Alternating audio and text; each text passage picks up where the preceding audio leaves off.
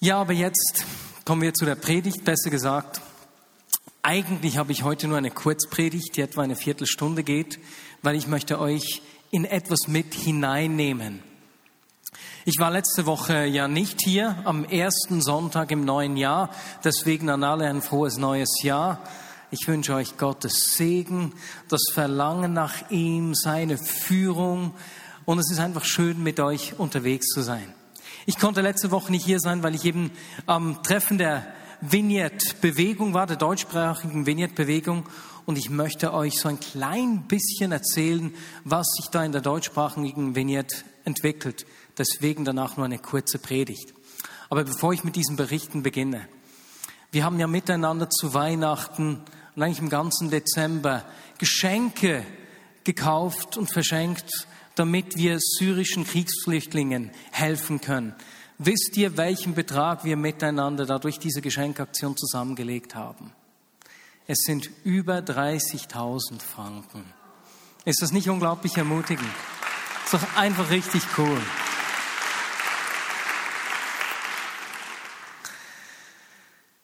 Das hat mich richtig motiviert, eben auch von diesem Leiter zu hören, was sich in den syrischen Gemeinden tut und wie sie auch gerade in dieser Zeit der Unterdrückung, die sehr, sehr schwierig ist, einfach richtig mutig werden und Wachstum erleben wie eigentlich kaum je zuvor.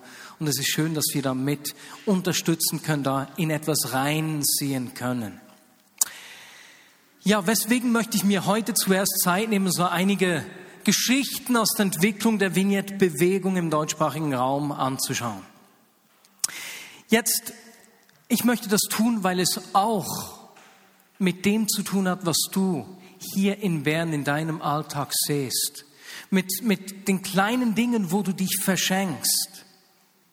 Und es gibt kaum etwas Ermutigenderes, als wenn man sieht, dass dort, wo man sich investiert, dass auch was geschieht. Dass da, wo man sät, auch eine Frucht wächst. Und häufig ist es in unserem Leben so, dass wir sehen und wir haben keine Ahnung, was damit geschieht. Wir verschenken uns und müssen einfach nur mal warten und vertrauen, dass da schon was Gutes daraus wird. Und für mich in der Vignette-Bewegung im deutschsprachigen Raum zu sehen, was da entstanden ist, das hat mich so unglaublich begeistert, weil ich sehe, da ist gelebte Vision. Da sind Hände und Füße, die das Reich Gottes in ganz Deutschland, Österreich und der Schweiz sichtbar machen. Und das hat auch damit zu tun, was da gewachsen ist, wie wir uns hier in Bern verschenkt haben. Nicht nur mit uns, aber auch. Wenn ich in Berlin gefragt wurde an dieser Leiterkonferenz, wie es mir geht, wie ich mich fühle jetzt, wo wir die Gemeinde ein Jahr leiten würden, habe ich eigentlich immer die gleiche Antwort gegeben. Ich habe euch das auch schon gesagt. Und ich habe angesagt, wie privilegiert ich mich fühle, Menschen voranzugehen, eine Gemeinde leiten zu können, in der sich Menschen einfach verschenken. An Gott und an andere Menschen. Und ich habe zwei, drei Geschichten erzählt, die mich unglaublich berühren.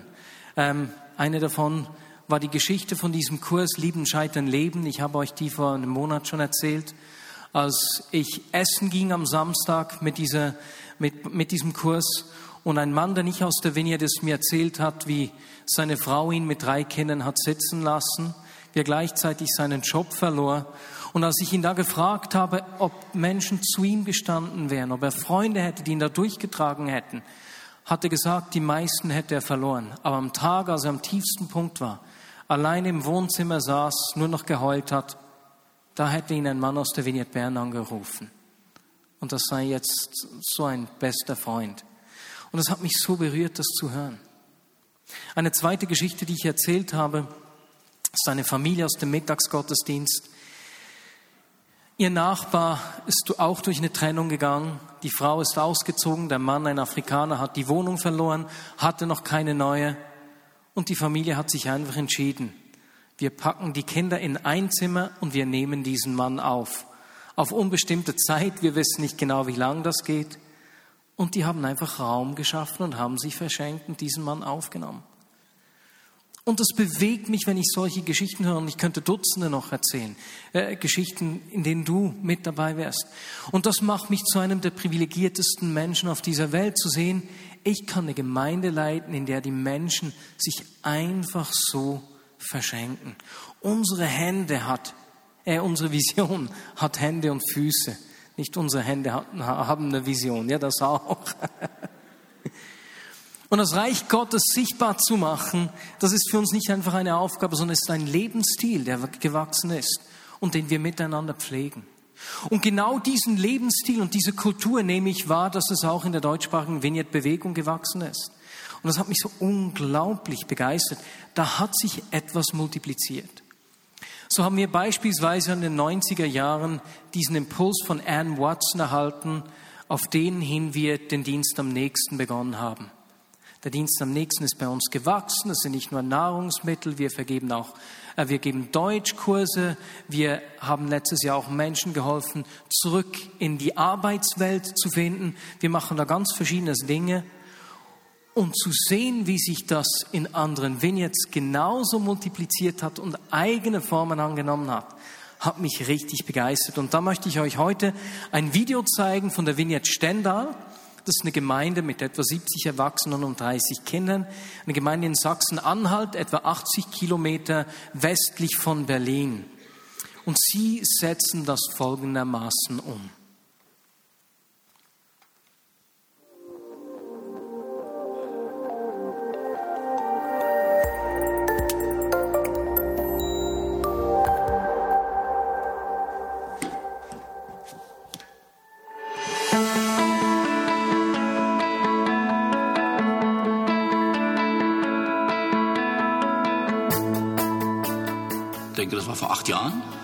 Hatte irgendwie die Idee, da mal einen Zettel hinzuhängen, wer Lust hat, vielleicht äh, in der Suppenküche, in einem Suppenküchenteam mitzuwirken. Und hatte eigentlich relativ wenig Hoffnung. Und dann waren nachher doch irgendwo, glaube ich, fünf Namen auf dem Zettel. Sind dann mal nach Hamburg gefahren zur Vineyard und haben uns eine andere Suppenküche dort angeguckt. Und dann hatten wir den unbedingten Willen, das in dieser Gemeinde auch irgendwo zu etablieren.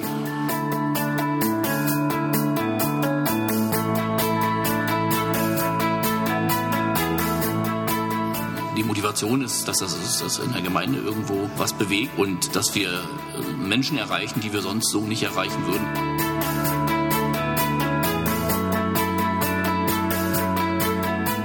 Im Moment äh, gehören zur Gemeinde fest dazu 70 Erwachsene und oh, ich glaube 30 Kinder sind es insgesamt. Charakteristisch für uns ist, dass wir viele dabei haben, äh, die aus Hartz-IV-Milieu kommen, weil Stendal einen hohen Anteil an Hartz-IV-Familien auch hat. Jeder Vierte ist Hartz-IV-Empfänger. Und diese Leute sind uns sehr wichtig. Die möchten wir wirklich gerne ins Leben lieben. Ähm, und mitten in diesem, in diesem Cluster von schwierigen Verhältnissen versuchen wir einfach Gemeinde zu bauen. Äh, trotz ähm, all dem, was auch ähm, für uns immer wieder neu befremdlich ist oder auch herausfordernd ist, möchten wir, dass Menschen wirklich ins Leben kommen mit Jesus. Und das äh, ist unser primäres Anliegen. Das ist unsere Vision, das ist unsere Leidenschaft einfach auch, dass Menschen ja leidenschaftlich für Jesus leben.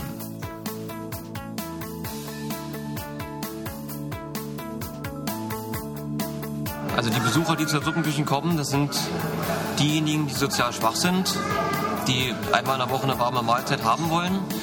Es sind aber auch die, die einfach einsam sind, die mal reden wollen, die mal Gemeinschaft haben wollen. Ich habe in der Zeitung gelesen, dass die Suppenküche hier aufmacht bei Vineyard. Und mir hat das Essen so gut geschmeckt, dass ich jeden Sonntag dann hergekommen bin. Ich habe von Anfang an gesagt, dass ich Atheist bin. Ich bin trotzdem, werde trotzdem hier aufgenommen. Und das fasziniert mich. Und am ersten Sonntag im Monat bleibe ich auch zum Gottesdienst hier. Ich komme hierher, weil ich allein leben bin, möchte gerne unter Leute sein.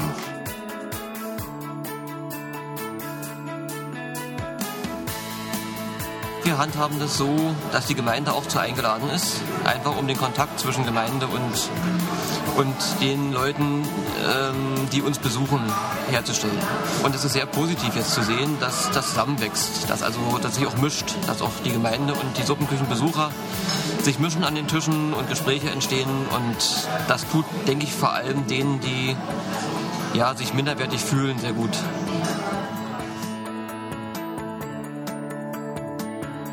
Ich bin von der ersten Stunde dabei. Habe die Suppenküche mit gegründet und mein Hauptanliegen ist einfach das soziale Engagement. Und es ist gut, wenn man den Leuten nicht nur eine warme Suppe gibt, sondern auch was fürs Herz und für die Seele. Also ich finde ganz wichtig, dass wir den Leuten, die vom Christentum keine Ahnung haben, rüberbringen, wir haben ein Herz für euch und wollen mit euch Gemeinschaft haben. Also eins, was ich mitgekriegt habe, was ein Suppenküchengast zu einem anderen gesagt hat, war, hier brauchst du dich nicht zu schämen, hier essen auch ganz andere. Hier essen auch welche, die es nicht nötig haben. Also dieses Gefühl zu vermitteln den Leuten, sie sind nicht minderwertig, sondern sind wirklich wertvoll. Das ist, ich denke, eines der wichtigsten Punkte. Für mich ist eigentlich das Tollste, dass wir gemeinsam mit denen essen, dass wir Gemeinschaft haben und dass wir gemeinsam am Tisch sitzen und ja, einfach uns über ganz banale Alltagsdinge unterhalten und dass wir Gemeinschaft haben mit diesen Leuten, die dort kommen. Das ist mir eigentlich das Wichtigste.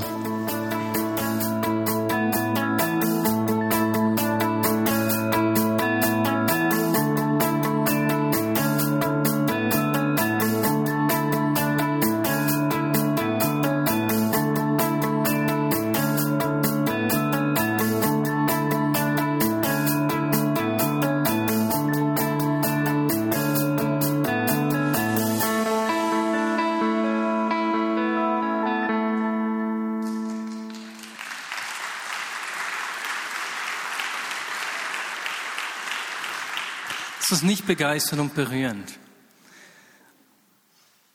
Diese Dinge geschehen da, wo wir uns im Kleinen verschenken.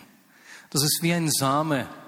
Und er wird dann mitgetragen und er beginnt zum Lebensstil zu werden, eine Kultur zu prägen, die andere Menschen ansteckt. Und es ist für mich so ermutigend zu sehen, was aus meinem kleinen bisschen, das ich sehe, entstehen kann, wenn es mit anderen zusammenkommt.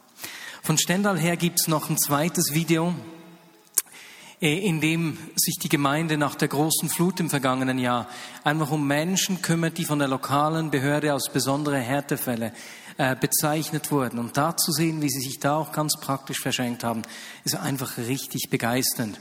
Dieses Video und auch die Podcasts der Konferenz findest du unter www.leiterkonferenz.org.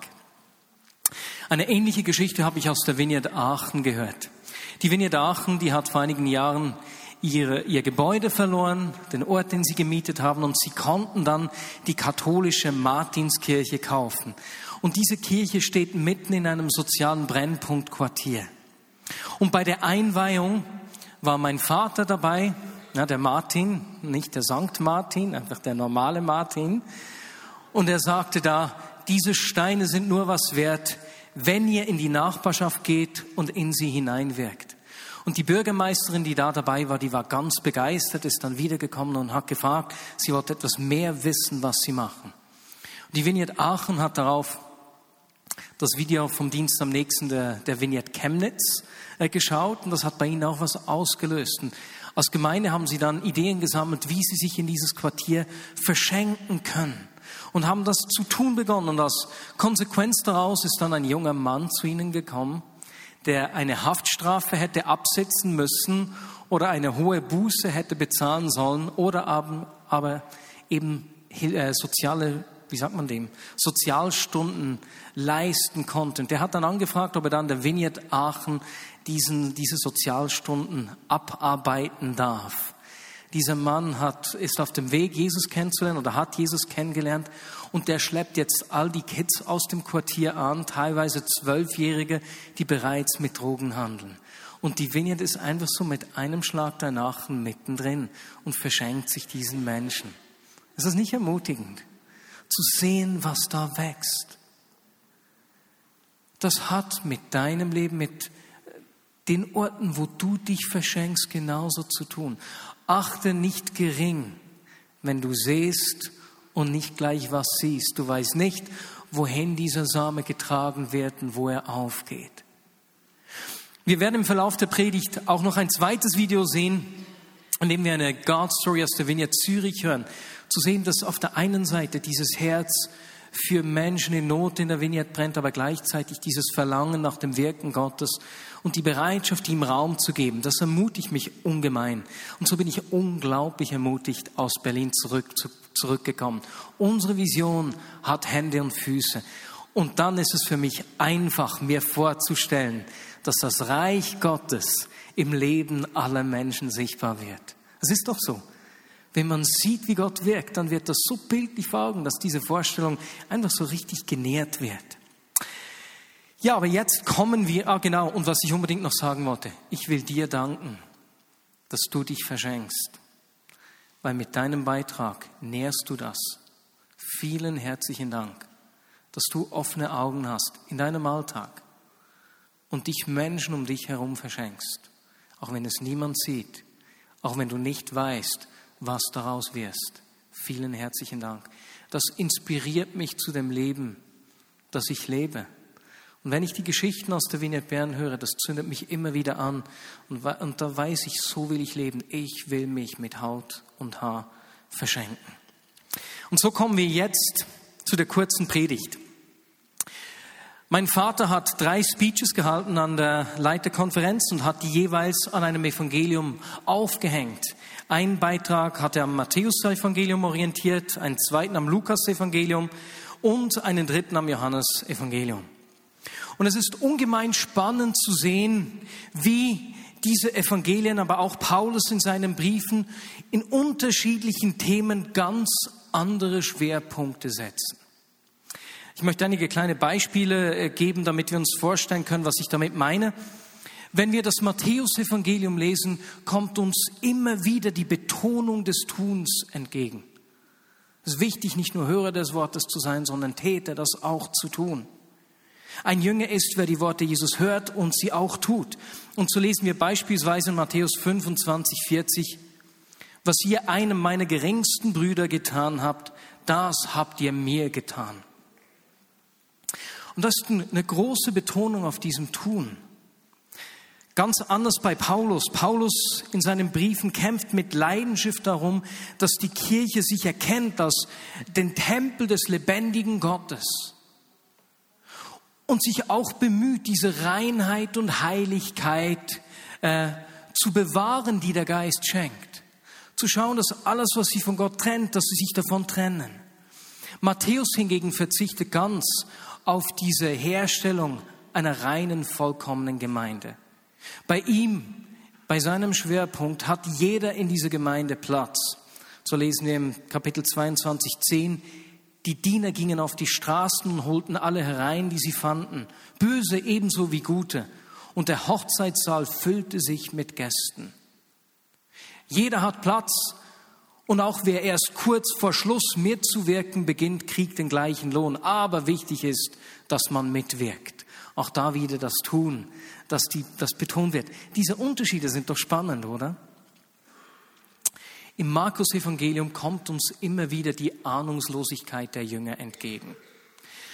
Und wenn wir die Geschichten im Markus und im Matthäus-Evangelium vergleichen, die genau gleichen Geschichten, sehen wir, dass sie im Matthäus-Evangelium verstehen und tun.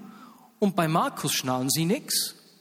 Und Jesus tadelt die Jünger, weswegen sie denn nichts verstehen würden. Es lohnt sich mal, die Evangelium so ganz gezielt und bewusst so zu lesen und beispielsweise Markus 4, 13 und Matthäus 13, 51 da miteinander zu vergleichen. Weswegen? Weswegen ist das so? Bei Markus ist es sogar noch so, dass die Dämonen wissen, wer Jesus ist und das aussprechen, aber die Jünger schnallen immer noch nichts.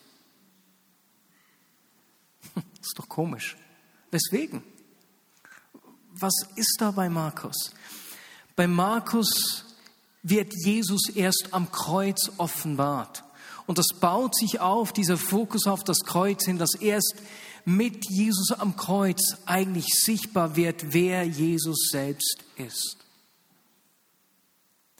Im Johannesevangelium, und da möchten wir eigentlich bleiben, das ist heute ein Einstieg, ich werde die Predigt auch nächste Woche fortsetzen, Johannes Evangelium wird die Identität von Jesus nicht erst am Kreuz gelüftet, sondern das ganze Buch macht das Wesen und die Herrlichkeit von Jesus sichtbar. Von Anfang an. Wir sehen das bereits in den einführenden Worten im ersten Kapitel, Vers 14. Wir sahen seine Herrlichkeit, eine Herrlichkeit voller Gnade und Wahrheit, wie nur er als der einzige Sohn sie besitzt, er, der vom Vater kommt. Immer und immer wieder ist hier im Johannesevangelium die Rede von der Herrlichkeit Gottes, die durch Jesus sichtbar wird.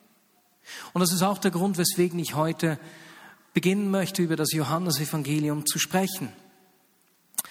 Ähnlich wie du, Gergely, mache ich immer beim Jahreswechsel mir einige Gedanken. Oder besser gesagt, ich lasse Gott zu mir sprechen, was so im kommenden Jahr auf mich zukommen wird. Und dieses Jahr empfand ich, dass Gott zu mir sagte, ich will dir nahe sein und mich dir in diesem kommenden Jahr auf Arten zu erkennen geben, die du noch nicht kennst. Ich hatte so das Gefühl, er will mir sein Wesen zeigen. Ganz neu. Und das wünsche ich mir. Ich wünsche mir diese Offenbarung, zu verstehen, zu sehen, wer dieser Jesus ist, ihn noch besser kennenzulernen. Und so nehme ich diesen Wunsch und dieses Gebet heute in dieser Predigt auf. Denn genau diese Offenbarung des Wesens und des Charakters von Jesus und der Herrlichkeit Gottes kommt uns im Johannesevangelium entgegen. Bei Johannes wird die Herrlichkeit nicht wie im Alten Testament durch das Beben oder durch eine Wolke gezeigt, die den Tempel füllt, sondern Jesus selbst verkörpert die Herrlichkeit Gottes.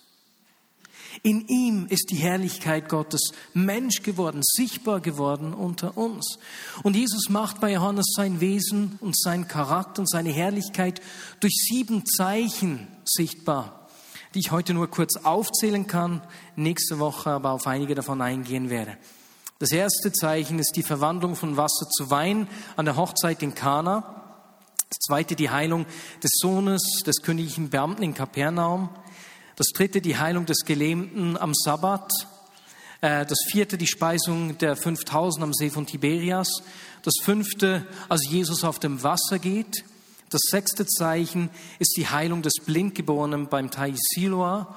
Und das siebte ist die Auferweckung des Lazarus als krönender Abschluss, als Zeichen davon, dass Jesus Leben gibt. Und nach diesem ersten Wunder als Jesus Wasser in Wein verwandelt hat, sagte er zu seinen Jüngern in Johannes 2, Vers 11, durch dieses Wunder in Kana in Galiläa zeigte Jesus zum ersten Mal seine Herrlichkeit und seine Jünger glaubten an ihn. Spannend hier ist, dass Johannes ganz anders als Markus, Lukas und Matthäus von Zeichen spricht wenn er von diesen Wundern spricht. Er spricht nicht von Krafttaten, wie das bei den anderen Evangelisten der Fall ist. Bei ihm steht nicht die Vollmacht von Jesus im Vordergrund, sondern dass es ein Zeichen ist, das auf das Wesen und den Charakter von Jesus hinweist. Und das heißt für mich, für dieses kommende Jahr, wenn ich Jesus kennenlernen möchte, noch besser, wenn ich Aspekte seines Wesens, seines Charakters äh, erkennen möchte, die ich bis jetzt noch nicht sehe, bedeutet es auch, dass ich mich öffnen, öffnen muss für sein Wirken, das meine Möglichkeiten und Fähigkeiten übersteigt.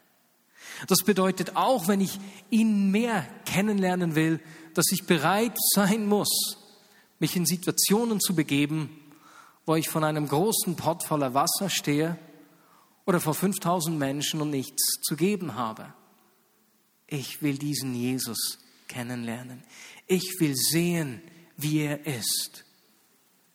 Und ich bin dankbar, dass in der Vineyard-Bewegung dieses Ausstrecken nach ihm, nach seinem Wirken, auch zur Normalität wird, mehr und mehr. Und dass wir auch da äh, beinahe schon einen Lebensstil beobachten können.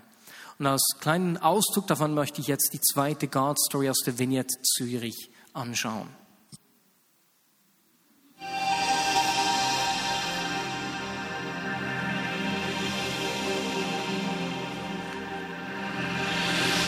Ich bin Stefan. Und ich bin der Patrick. Wir sind von der Vineyard Zürich und erzählen euch gerne, was wir mit Gott erlebt haben. Und zwar beginnt unsere Story, unsere God Story im letzten Jahr, im April. Da hatten wir eine Konferenz in Kreuzlingen mit anderen Vineyards zusammen. Und ein Team der Bethel Church kam zu uns und diente uns da. Und ich hatte im Vorfeld den Eindruck, dass etwas von dem, was Gott der Bethel Church anvertraut hat, auch bei uns zurückbleiben wird. Und das hat sich wirklich bewahrheitet an dieser Konferenz war es so schön, wir wurden so richtig vom Himmel her beschenkt mit einer riesigen Offenbarung der Güte und der Gnade Gottes. Und das drückte sich vor allem auch dadurch aus, dass wir mit einer riesigen Freude erfasst wurden. Und das Spannende war, dass es nicht irgendwie bei dieser Konferenz blieb, sondern einfach weiterging. Ein Beispiel, wie Gott seine Güte uns gezeigt hat, ist durch körperliche Heilungen. Ich glaube, wir haben über 30 äh, Wunderheilungen erlebt. Ein Beispiel auf ein Wort der Erkenntnis, dass Gott Plattfüße heilen will, hat eine Person, die äh, über 50 Jahre ist, bei uns die Schuhe ausgezogen und hat gemerkt, wie die Wölbung bei ihr beim Fuß kam. Eine zweite Person weiß, dass ihr Mann äh, dieses Leiden hat und Schmerzen hat, wenn er lange laufen muss. Und sie hat gesagt, Gott, ich wünschte mir, mein Mann wäre hier. Und am nächsten Tag hat sie einfach seine Füße massiert und ohne zu beten wurden seine Füße auch geheilt. Gott zeigt seine Güte und Liebe aber auch in äh, mentalen, psychischen Heilungen. Eine Nachbarin habe ich mitgenommen in den Gottesdienst und ähm, während sie da saß in der Predigt, hörte sie eine Stimme, die ihr sagt, du wirst jetzt geheilt. Und an dem Tag wurde sie frei von ihrer Depression. Ähm, sie war sehr verletzt. Ihr äh, schwerbehindertes Kind ist gerade gestorben und sie hat mir gesagt, ich konnte nicht mal mehr meine, meine Haut berühren, so verletzt war ich. Und ab diesem Tag hat sie nicht mehr nur noch zwei bis drei Stunden schlafen können, sondern ganz normal durch die ganze Nacht. Vielleicht noch eine letzte Story. Ähm, wir haben ein Ehepaar in der Gemeinde, die warten seit sieben Jahren ähm, auf äh, eine Schwangerschaft. Und sie hat äh, gelernt an der Konferenz, dass wenn sie den Durchbruch von einer anderen Person feiert, dass das Gott ehrt. Und aufs Telefon von einer ihrer besten Freundinnen, dass sie jetzt schwanger ist, hat sie nicht äh, mit Frustration äh, reagiert, sondern hat Gott gedankt. Und gerade darauf wurde sie schwanger und musste sogar äh, in ihrem Erbrechen immer wieder lachen unter dem Heiligen Geist und erlebte Gott sehr eindrücklich.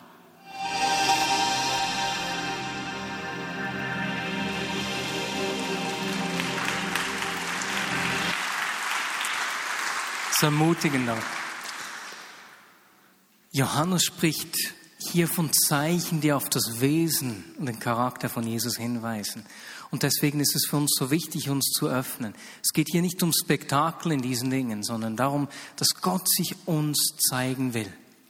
Aber ist dir auch aufgefallen bei der Auflistung dieser sieben Zeichen bei Johannes, dass da nicht eine Geschichte einer Konfrontation mit bösen Mächten darunter ist? Das finden wir in den anderen Evangelien schon. Aber der Feind wird bei Johannes anders sichtbar als bei Markus, Matthäus und Lukas. Dort versucht er Menschen zu besetzen und zu bestimmen. Im Johannesevangelium hat der Feind eine andere Aufgabe. Er versucht zu verhindern, dass Menschen Jesus erkennen. Er versucht sich dieser Offenbarung entgegenzustellen. Er versucht die Augen der Menschen zu verschließen. Aus diesem Grund ist die Bedeutung, die Johannes dem Heiligen Geist gibt, so wichtig. Anders als bei anderen drei Evangelien ist der Heilige Geist nicht direkt mit Kraft, Dynamis in dem Sinne verbunden, sondern wird uns bei Johannes als der Paraklet gezeigt, der, der an unserer Seite steht, der uns hilft, unser Anwalt, der, der uns anlehrt. Und so sagt Jesus zu seinen Jüngern, Johannes 14, 26, der Helfer, der Heilige Geist, den der Vater in meinem Namen senden wird, wird euch alles weitere lehren und euch an alles erinnern, was ich euch gesagt habe. Und das ist ermutigend. Ihr wird euch an alles erinnern, das ihr vergessen habt. Ne? Dort, wo ihr Fragen habt, Dinge, die ihr noch nicht verstanden habt. Es ist kein Problem, wenn ihr mich nicht ganz versteht. Es ist kein Problem, wenn ihr mich noch nicht ganz erkennt. Wenn ihr Fragen habt, aber wenn der Heilige Geist kommt, wird er euch erinnern. Und weißt du was, das ist für dich und für mich unglaublich ermutigend. Denn Fragen und Zweifel sind für ihn kein Problem. Fragen sind erlaubt. Ich muss nicht alles vollkommen erfasst haben, mir 100% sicher sein, nie Zweifel haben dürfen. Nein, ich kann mit diesen Fragen und diesen Zweifeln zu ihm kommen. Und er gibt uns seinen Heiligen Geist. Ja, mehr noch. Wenn wir Dinge von ihm kennenlernen wollen, die wir noch nicht kennen, werden wir notgedrungen in Situationen herankommen, wo wir überfordert sind und nur noch Fragen haben. Wenn wir Aspekte seines Wesens kennenlernen, die wir noch nicht sehen, werden wir überfordert sein und mit Fragen und Zweifeln konfrontiert sein. Das heißt, sie gehören sogar dazu. Wenn wir uns nicht mit dem zufrieden geben wollen, was wir schon wissen und kennen. Und so sagt er mir zu, dass dieser Heilige Geist kommen wird, um mir in meiner Überforderung, in meiner Ahnungslosigkeit helfen und mich unterstützen wird. Ist das nicht begeisternd? Ist das nicht befreiend? Und so fühle ich mich in diesem Jahr wie so ein kleiner Entdecker, der Neuland auskundschaften will. Ich will Dinge von diesem Jesus kennenlernen, die ich noch nicht kenne, die mir noch fremd sind. Ich will Dinge von ihm sehen. Da, wo ich Glauben habe, dass Gott so viel tun kann, will ich lernen für mehr zu glauben. Ich wünsche mir mehr von ihm. Amen. Und Jesus, so danke ich dir für all die Dinge, die bereits gewachsen sind. Für die Bereiche, in denen wir dich kennengelernt haben und dich verstehen und dein Wesen und deinen Charakter widerspiegeln. Und Jesus, ich danke dir gleichzeitig, dass es da noch so viel mehr kennenzulernen gibt und dass du dich uns zeigen willst, dich uns offenbaren willst und das auch tust. Und ich danke dir, dass du uns mit dieser Offenbarung auch den Heiligen Geist zur Seite stellst, der uns hilft dort, wo wir anstehen, dort, wo wir Fragen haben, wo wir überfordert sind, wo wir entmutigt sind und ich danke dir, dass er uns dabei hilft und uns dein Wesen offenbart. Jesus, ich will mehr von dir sehen, auch wenn das bei mir Fragen auslöst. Denn ich will sehen, wie diese Kultur sich festigt.